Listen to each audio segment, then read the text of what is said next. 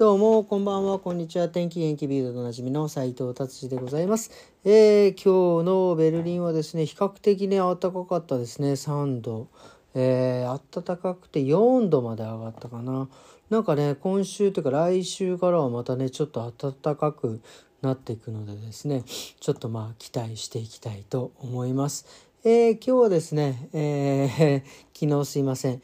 えー、と流すのを忘れて撮ってしまったので今日はですね、えー、おとといミンさんとですね「えー、スラムダンクのね話についてだいぶね盛り上がって第2夜ですねを今日はお届けしたいなと思っております。結構ね1回第1回目はもう結構興奮してもう「スラムダンクの、ね、話をバーッとしたんですけどまあ次は今回はですねまああのミンギさんがですねだいぶあの冷静に解説をですねしていただいたのが本当にね面白いと思います。なのでですねまあ「スラムダンクにですねあのまあ映画をね見た方とかね「スラムダンクに興味がある方はですね是非最後まで聞いてみてください。それではよろしくお願いいたします。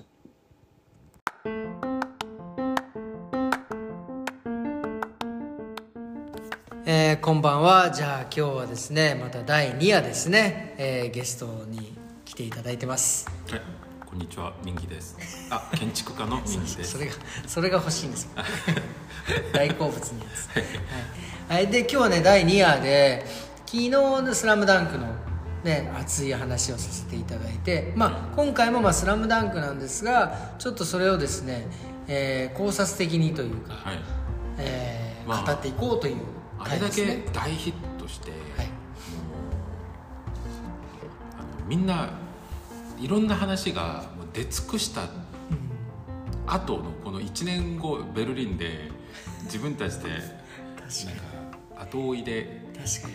えでも全部見てました？その YouTube とかその解説。いや僕は一切避けてました。あ僕も全部もう避けてました、うん。うちらは初見だけど そうかそうか聞いてる方々は確かにそうですね、うん、またかよって感じかもわからない。ですね。でもしょうがないですよね、うん、ただ、はい。はい、あのー、見てちょっとびっくりしたんですよ。正直トレーラーの時は、うん、ほとんど見せてなかったし若干不安があったんですね。例えば感情表現とかが 3D アニメーションでどこまでできるんだろうだったりあまりにも漫画が偉大すぎる作品だったんで、あの漫画のカット割りとかが、もう他のジャンルではこう真似できないぐらいのものものだまあなどう説明すればいいのかわからないぐらいものすごいことをやっちゃったんで、漫画の方が、映像に落とし込めるかどうかっていうまずそこら辺の不安と 3, え 3D に行くんだと思いました。3D でどこまでいけるんだろうっていう不安もあったんですよ、はいはい、トレーラーであんま見せてくれねえから、うん、どうなんだろうって思ったんですけど。なるほどね。まず、うん、と漫画とアニメの差というものがあんと井上さんアニメ作ったことあるのかなって思うぐらい、うん、ものすごくなんだろう漫画の良さをここまで潔く切り捨ててるところがちょっとびっくりしちゃいました。漫画の良さって、あの白網の上ではもう自由自在じゃないですか、だから例えば三井がこう渾身のスリーポイントを一発打つ時に、なんか背景を全部描かずに、完全に白バックで三井だけを描いて、こう123みたいなこう段階的に姿勢をだけ見せて、その姿勢の綺麗さだったりとか洗練されている姿勢だったりとかを見せてその後なんかうわーってなんか驚くシーンを見せたりとか。その漫画の背景が抽象化できたりとかね。でカット割りで視線をいくらでも変えられたりとか。それが漫画の自由度であり想像力を膨らませる、まあ、最高の武器でもあるんですけどこれが映像になるとすると。うん。とむすごく難しくなるわけですよ。うん、まあ、一番やりやすいのは多分漫画を再現すればいいんですけど、うん、テレビアニメ版はそうだったんです、うん、テレビアニメ版は白バックで三井がこうさスリーポイントするのを同じように白バックにしてスローモーション化して見せたりとか。あそうでしたっけ？うん。なんか分かりやすくうん。ここはこういうシーンでしたよねみたいなうんやったんですけどうん。そうするとうんとうんまあナルトとかにも言えることなんですけうどん。あの漫画の再現にはならないわけなんですよね。あ漫画の真似はしたけど、うん、ー確かに。あ漫画の別物ですよ、そう別物なんですよ。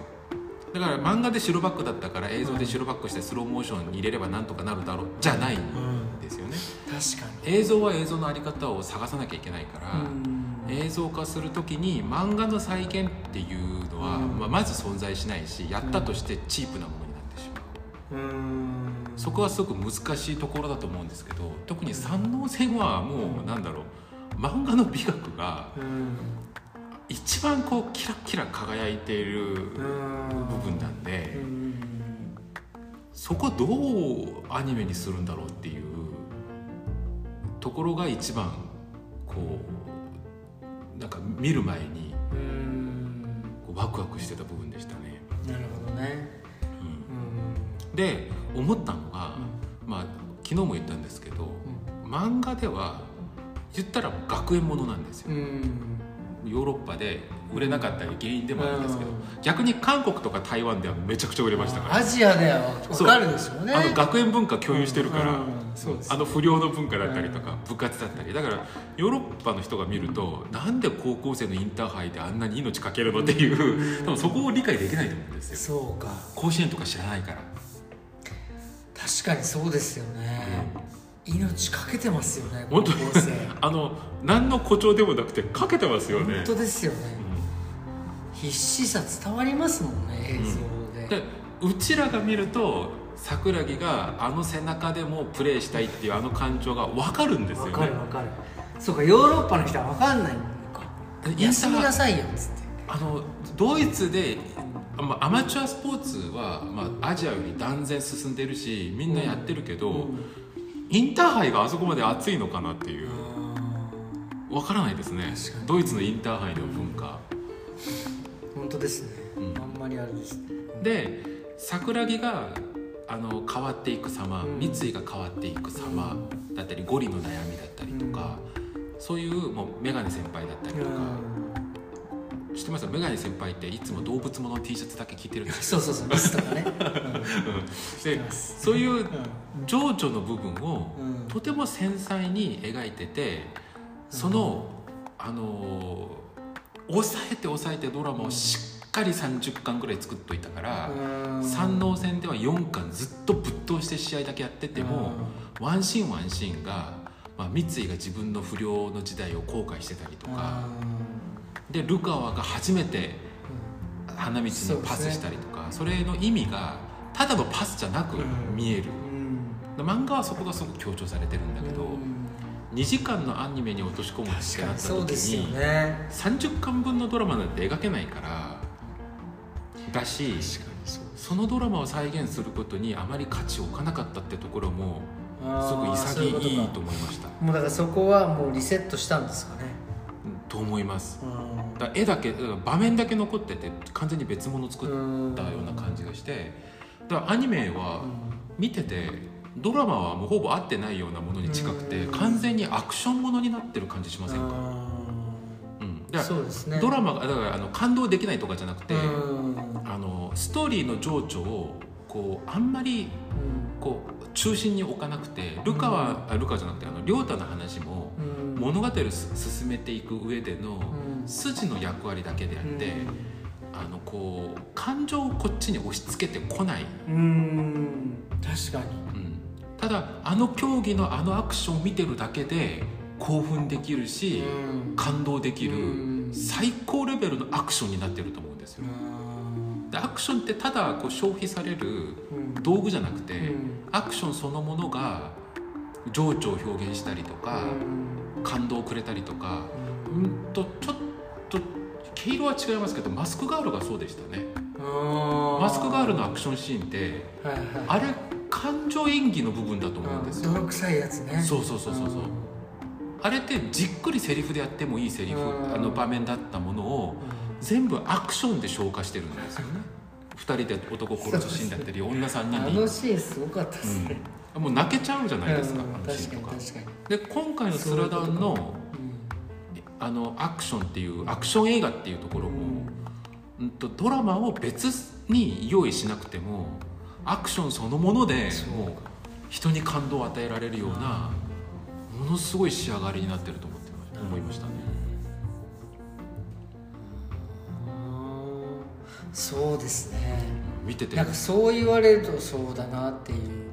あのなんだろう確かにあの亮太のそのあの話にそこまでこうがっつり感情移入いかなかったですもん、で小難しい話にしなかったじゃないですか、うん。ですごく分かりやすい、あ家族のそういう物語があって多分セリフ聞き取れなくても何の話か分かるぐらいうん。本当に素直な話にしてるんですよね。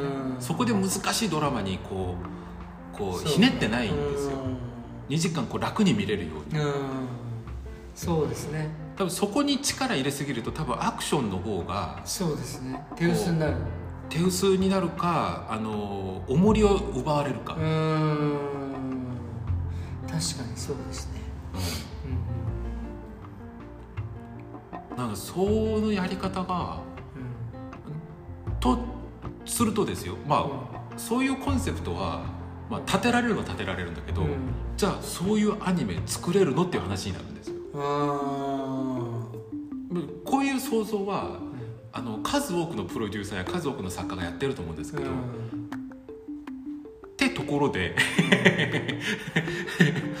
そういう動きが作れるかっていう話になるんですけど人に感動を与えられる動きは作れるのかっていう話になるんですけどそこでちょっと比較して考えたいんですけどうん。一つは「アバター」アバター。うん。うんアバター2」ですね。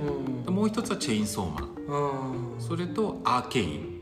アーケインね。あーアーケインはなんかわかる」けどと「スラダン」この4つをちょっと比較したいんですけどうん「アバター」はなぜかというとこれ公開時期は同時期だったんですよ日本で。あー。そうだったんですか。うんアバターとスラダンが同じ時期に公開しててそうだったんだ。でテレビでもアバターオスカーもスラダンオスカーでもうワイドショーがちょっと迷ってましたね、へえそうだったんだ。うん、まあもちろんスラダンがすごく盛り上がったんですけど、うん。まあ、アバターお金使ってますからね、そうですよね。うしかも2作目ですしね。ん、2作目だ2し、作目ヒットしたしね。うん、でアバターが出た時に、まあ、CG すげえって言いながら、うん。一方まあそんなにメジャーな意見ではなかったけど、アバターの CG に比べてスラダンの CG ちょっと、うん、なんか地味だなみたいな、あそんな意見もちらほら見えてたんですけど、ただ僕「アバター2は」うん。とああどうしよう、あれ見てないんですよ。面白く見た人もいるだろうから まあいいんじゃないですか別うん。に。とねそんなあのあの思ったことを言ってくれ CG はすごいんですよ。うん。CG はすごいんだけど、うん。個性がなかった何が、うん、と根本的なことを言うと全ての芸術作品は商業映画であれ、うん。まあ、ゾンビ映画であれ B 級映画であれ、文芸映画であれ、うん。全ては個性があってこそ存在意義を与えられるんですね、それが市場価値であり。う、ん。で「アバター2は」うん。とものすごい CG を見せてくれてるけど、その技術が個性といえば個性と言えるんですが、でもそこまでいっちゃうと、うん、仮想現実を映像で作り上げてしまったっていういや技術的な発展ではあるんですが、まず構図があまりにもありきたりでちょっとちょっとびっくりしました。だから本当に定番の構図しか作って使ってないって感じがするんですよでそこでそれと比べるとスラダンはもうワンシーンワンシーンが0.5秒ごとに見せてくるこの構図のアイデアがこここう見せるのみたいなそのコンポジションがあまりにもななんだろう。まああんまり使いたくない単語ですけど天才的なんですよね。だから芸術としての個性はアバターが、まあ、うんと技術をそこに入れるのであれば映画の価値としてまあすごいと言えるのは入れるんだけど、うん。とうん僕の正直な感想はめっちゃ高いめっちゃ金のかかった本作でした。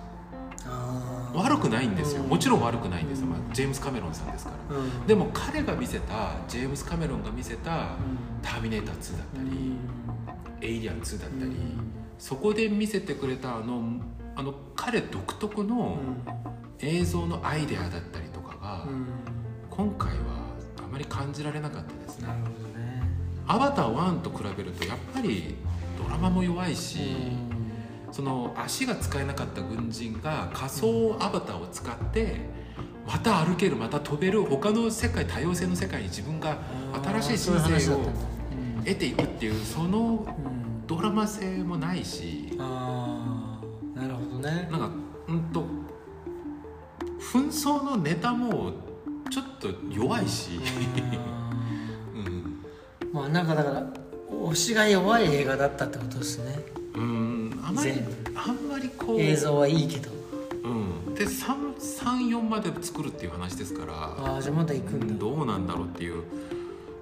ちょっとねああれをまあほぼアニメーションなんですよ。人が演じてるけど全部 CG で塗って、まあ、何をアニメーションとするかは、まあまあまあ、最近その定義は難しくなってきたんですが、あれはアニメじゃなくて仮想現実を技術的に具現化したものの、じゃあ映画としての美学はどうなのって聞いた時にあまりにも凡作なんですよね、まあ、絵は綺麗だけどっていう、うん、でも映画の価値ってそこだけにあるのかなっていう、うん、だからまあ確かにあれを2時間以上引っ張っていくあれはちょっとねだからあの IMAX のなんだろうこう大自然映画とかってあるじゃないですか、うん。そそういうの見せられてるような感じなるほどね。うん。綺麗ですっつって。そう、うん、なんか 4K, 4K テレビのこうん。うプロモーション映像とかなるほどねってあるじゃなるほどねないですか綺麗だなっつって。うんうん、だから CG の技術が高いのはまあそれなりうん。の、まあ、うん。個性ではあるかもわからないけど映画としてそんなに面白いとは思えなかったですね。なるほどね。と次チェーンソーマンなん。あですチェーンソーマンね。これはねアバターと逆でうん。うんチェーンソーマンは、うん、と足りないものは金しかないなって思いました、確かに。それはちょっとうん、思いますもうもうあもううん。出来上がってる。うん。もう芸術性もあるしある程度形にもなってるから金さえあれば、そうっすよね。うんもっと良質にできるんだろうなっていう。うん。でそれが僕一番いい評価だと思うんですよ、うん、そこにいつか、まあうん、そういう機会があれば、うん。本当に対策が生まれるかもわからないしうん。でも作品としては多分アバターみたいになるよりかはチェーンソーマンみたいになる方がいいと思ううんだけどチェーンソーマンは 2D アニメーションの作り方の進化系なんですよね。おそらく作画を最近最初から手書きでするところはあんまりなくて 3D 模型を使いながら 2D に見せるような作り方をしてるんですけあどあそうなんですね。根本的にはおそらく 2D アニメの作り方にうん。寄せたやり方をしてると思います。うん「進撃の巨人」もそうだったし、うん、だから、うん、と今見ても分かりやすいなんか作画のクオリティっていうか美学なんですけどうん度肝抜かれたのがアーケインでしたね。アーケインはすごかったですね。あれねうんとここでちょっと話しなきゃいけないのがアメリカが作るアニメとうん。日本が作るアニメの違いがちょっとあるんですけど、あうんと実写とアニメの差だから映画を撮るっていう実写とアニメの差を考えると、う実写はあるものを撮るじゃないですか。うん。でもアニメはないところから描いていくんですね。うん。その方向性が最初から違うってところが結構大きい違いなんですけど、あるものを撮るとなると人間がコントロールしきれないんですよ。うん。例えば落ち葉がある路上でなんかうん。キスシーンを撮るっつったら、はい。風にこう揺れるうん木を1ミリ単位で人間がコントロールするなんて不可能じゃないですか、まあ、CG で作れるかもわからないけど、うん。まあひ一個一個人間が指定するわけじゃないんですよね、だから現実にあるものをカメラで撮るとなると、うん。それをどう切り取るかっていうところに芸術性があるわけであってコントロール性に芸術性があるわけじゃないんですよ。ましてや俳優の演技なんて監督が代わりにやれできるもんじゃないですからね、そうですよね。うん、なんだけどアニメの世界はコントロールされてないものがないんですよ画面の中で。うん。画面の中で動いてるもの見えてるものはそ全てがコントロールされてるんですね。でこの違いが何を生むかというと映像は常に何かが動いててうん。アニメは常に何かは止まってるんですね。でアニメのうまい見せ方は何を止めるかにあるんですよ何を動かすかにあるんじゃなくて何を止まれ何を停止させといて何を動かすかによってその絵が伝達するメッセージが全く変わってきちゃう、確かにそうですね。うん、でそれがその天才的な技術を持ってた人が宮崎駿先生。ナウシカのメーベが飛ぶシーンなんてあんなの 3D でもあんな浮遊感多分真似できないと思います、そうですね、うん。あれ 3D じゃないんですん。何を停止させて何をどの方向にちょっとずらしただけでうん。ものすごい浮遊感を作ってるんですね。でその抽象性が我々見ている人の精神作用と一緒にその想像力を膨らましてくれるので 3D でその余地を全部潰していっちゃうと逆に浮遊感が見えない。でアーケインはその真ん中すごくうまく撮ったんですよ 3D モデリングで絵画みたいな絵タッチに作るのはまあ多くのアニメが今やってるんだけど動きが日本のアニメの動きしてるんですよね。ああ確かに。こうフレームをいくつか抜いちゃってるんですよ。うん。1秒に24枚30枚入れるとしたらその中でわざと何枚か抜いてうん。スピード感を上げたりとか。ああ宮崎駿先生そうそうそうありますよねわざと何かを停止させなてね。こっちを劇的に動かせたりとか。やり方がすごく日本のアニメに近いことやってるなとそれを 3D でやっててなおかつあのクオリティに達したからうんちょっと多分今僕が見てきた 3D アニメの中では最高峰じゃないかなと思います。でなぜディズニーとかピクサーを言わないのかっていうとこれは日本のアニメはあの引き算なんですね浮世絵みたいな感覚で。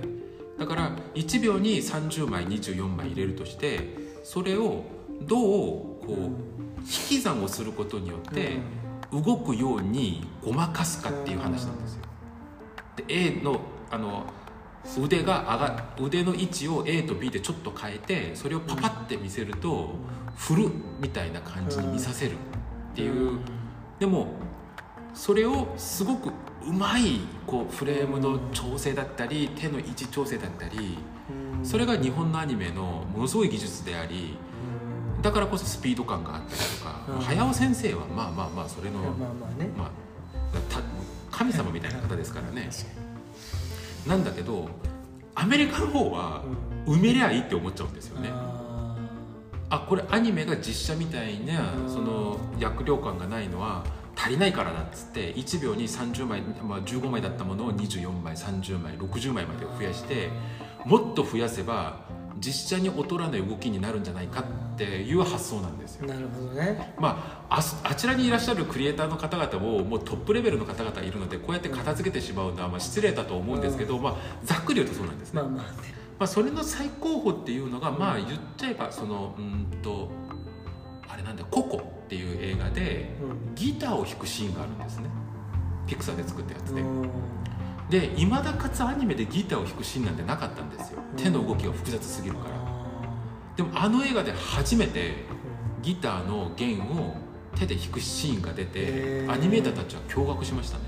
へただこれは真似しやすいなと思いました。え次の年日本のアニメですぐ真似されてました。あそうピアノの演奏だったりギターの演奏があああやればいいんだっていうのがもうすぐ分かっちゃったんであ真似されちゃいましたね、ーそうなんですね。うん、でそれを埋めていって埋めていってこう滑らかな動きにはするんだけどそれは果たしてアニメの役割かっていう疑問は確か残るんですよ、にねで実写がやっていいじゃんっていう、そうですよね。そうですよね。うん。実写をやればいいじゃん。でそれが一番気持ち悪いのがうんと悪口ばっかり言ってんな。最近ネットフリックスで量産されているうん。ポリゴンピクチャーズの 3D アニメの動きがただぬるぬる動くだけでこう感情が何もないんですよね。あフレーム数は高いし動きはもっと微細うん。あの繊細にコントロールされてるのにめっちゃぬるぬる動くんですよ。なんだけど何の感情も伝わってこない。あのチェーンソーマンとかと比べて。ーうん。ものすごい派手なアクションしてものすごいエフェクトかけてうん。3D だからもう表現できないものがないんですよ。うん。なのにかっこよくもないし面白くもないんですよだからスラダン 3D にやるって言った時にちょっと不安だったんですよ。あえどうなるんだろうって、ー 3D のうん。仕上がり具合はどうなんだう。ん。ただああもうドラマそっちに抑えてアクション映画に振ったうん。振ったってことでその苦手な部分があまり出てこないし、うん。でやっぱりあれは日本のアニメのなんだろう新しいあり方みたいなものでしたね。あの亮太がこうディフェンスを,、うん。を結局こうくぐり抜けてうん。取材がかかるシーンあるじゃないですか。あそこの足の動きとかっておそらく実写で撮ると何が起きてるか多分わからないと思います。うん。あのものすごいアイデアのパスだったりとかそのポジションのあの移動だったりとかを実写で撮ったところで多分何が起きてるかわからないと思います。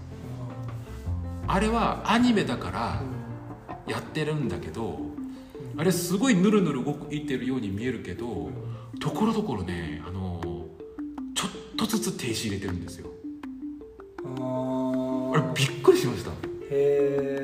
動きが止まってるように見えないんだけど感情が伝わらなきゃいけない場面だったり動きがちゃんと見えなきゃいけない場面ではじゃあ時間置いてるんだちょっと。そちょっとずつ停止が入ってるんですよ。へ無駄に動く必要がないものは大胆にパッとストップさせてえあれびっくりしましたね。へえそんな気づかなかったな。であの臨場感でしょ？あの臨場感は多分アニメ以外できないんじゃないですか？あの中に入ってるような。本当に入ってる感が半端なかったですね。うん、オープニング競技始めた早々あのカメラの視点でうん。こう感覚が入観客が入るじゃないですか、うん。もうそこでもう心臓バクバクですよ。もうそこで泣いちゃった。早い。早い。で最後のそのハイタッチの場面でのあの表現の仕方だったりとか。なんか 3D を活用してるけどそれは 3D を使わないとあんなに複雑なアクションは描けないから。なるほどね。だからメインが 3D じゃないってことですよね。だと思います。ただあのアクションを描くための道具としてそうですね 3D が適、うん最適だっただけであって、やりたいことは別に 3D アニメを作ることにあらず、うん。そうですね。いいアニメを作るための道具だっただけだみたいな。いやだからいいんですねだと思います。あのーびっくりしましたね、なんかちょっと停止してから動かしたりとか。あそれほぼなんか気づかれないぐらいのテンポでやってるんですけど。ーよくそんなの気づきましたね。うんとまあそこを注意して見てみようって思い込んでたところもあるんですよ。あの井上さんが作る 3D アニメってどうなるんだろうっていう。日本の 3D アニメってうんとどうなっていくんだろうっていう。だってポリゴンピクチャーズが見せてくれてる 3D アニメはうんとあまり答えになってないと思うんですね。でドロヘドロとかすごく良かったですね。うん。あれマッパが作ったんだっけな？うん。IG が作ったんだっけな？うん。ドロヘドロとかはすごく良かったんですけどスラダンどうなるんだろうって思ったんだけどもうあのステップの動き方とか。すごいですね。ボールの運びというか動きもうん。あの手の動きとかあんなに複雑な動きをあんなに速いテンポでやってるのに何一つ動作を見落とすのがないじゃないですか観客が。ちゃんと伝わってるんですよねあのアクションが。いや本当に、それがすごい作り方してるなと思いました。本当ですよね、それと最後になんですけど「あのザ・ファーストっていうタイトルをつけてえちょっとなんかグッときたのがえあの物語はあんま言ってくれないんですよね。あの背景を。うん。だって初めてスラダンを見た今の中学生からするとまず「花道誰?」ってなるんですよ。そうですよね。あの赤毛の猿何？うん。その説明一切しないしうん。ちょっと僕ああここ井上さんの意図にうん。若干うるっときたのが最後ルカワがパスする時に左手は添えるだけを、ブツブツ言ってますよねあの声入れてないん。ですよね、あとおそらく声出してなかったん。だそうえ俺すごく言う多分アニメで見てるからかなじゃ漫画うちらは脳内再生しちゃってるん。だけどあのえあれあ言ってなかったでしたっけ映像では言ってないん。ですよマジか映画ではおそらくものすごく小さく入ってて映画館で僕が聞き取れなかったかそこははっきり聞こえるようには入ってないですで口だけ動いてるんですよ。で、うんと、おそらく桜木はそのぐらいの声の声量で言ってるだろうとは思うんですけど、何が面白いかっていうとあのこれを一緒に見たお父さんとおあのもう舘さんみたいにね、うん。お子さんがいたとして、これを見てまずこのアクションに惹かれてなんか面白いって思った子供たちがうんお父さんに聞くと思うんですよ。あんまり聞いてこなかったな。マジか。聞いてほしかったな、聞いてほしかった。まあまあまあね。だから、うんとまあ、聞くっていうのは、ファースト「スラムダンクを見たうん。今の世代が「スラムダンクに関して興味を持ったら自ら探してほしいっていう。左手は添えるだけっていうセリフがいかに感動なのか、うんこの壮大なドラマを「スラムダンクって言ってるくせに「スラムダンクで終わらせないで、一番標準的な基本シュートで終わらせるところの意味と感動が何にあるのかっていうその左手は添えるだけっていうそのセリフをファーストで見た子供たちがいつか見つけてほしい。本当ですね。ちょっとそれは。うん三井の話もそうだしルカワもそうだしみみんなの話がわからないじゃないですか。そうですよね。三能線なんでいきなり三能線からなのみたいな、うん。確かに確かうん。にしかも決勝じゃねえじゃんみたいなそう、ねうん、だから物語のなんだろう常識からして変なことばっか起きてるんですよ。だからあの観客席にゲームしてて競技見ないこともいたじゃないですか。で途中からちょっと見始めて、ね。最後の方はもうお父さんと子供がもう興奮して一緒にこうのめり込んでいるっていう。あれはそうですね。だからこれをファーストとして「スラムダンクを見た子供たちが後にそうなってほしいっていうあ願いを込めてわざと引き算をしたんじゃないかなっていう。ーへえすごいな。その空白はうあの見たあの親世代と子供世代で埋めてもいいし子供世代が前世代のメディアを漁って見つけるのもいいしみたいなそういうコミュニケーションを取ってほしいっていう思いなんじゃないかなという自分の妄想です。んなるほどね。やっぱり「スラムダンクちょっと大人買いしよう。家にあんのにな実家に。なんかそういう衝動に駆られますよね。ね。やっぱもう一回見直そうみたいな、見直そう。Kindle で買おう。まあちょっと長くなっちゃいましたが、はい。いやーすごい。今日もお勉強になりました。あいやいやいやただアニメに関してこう聞いてくださる方が達治さんしかいないいやそんなことはないと思います。ただ話したかったっていう。いやありがとうございました。えーじゃああれですね。とりあえず今日ははい。こんな感じで終わりにしていきたいと思います。本当に皆さん今日もありがとうございました。またぜひよろしくお願いします。このポッドキャスト聞いてくださる方も、この僕のこの独り言に付き合ってくださってありがとうございます。これからもよろしくお願いします。それではさようなら。すさよなら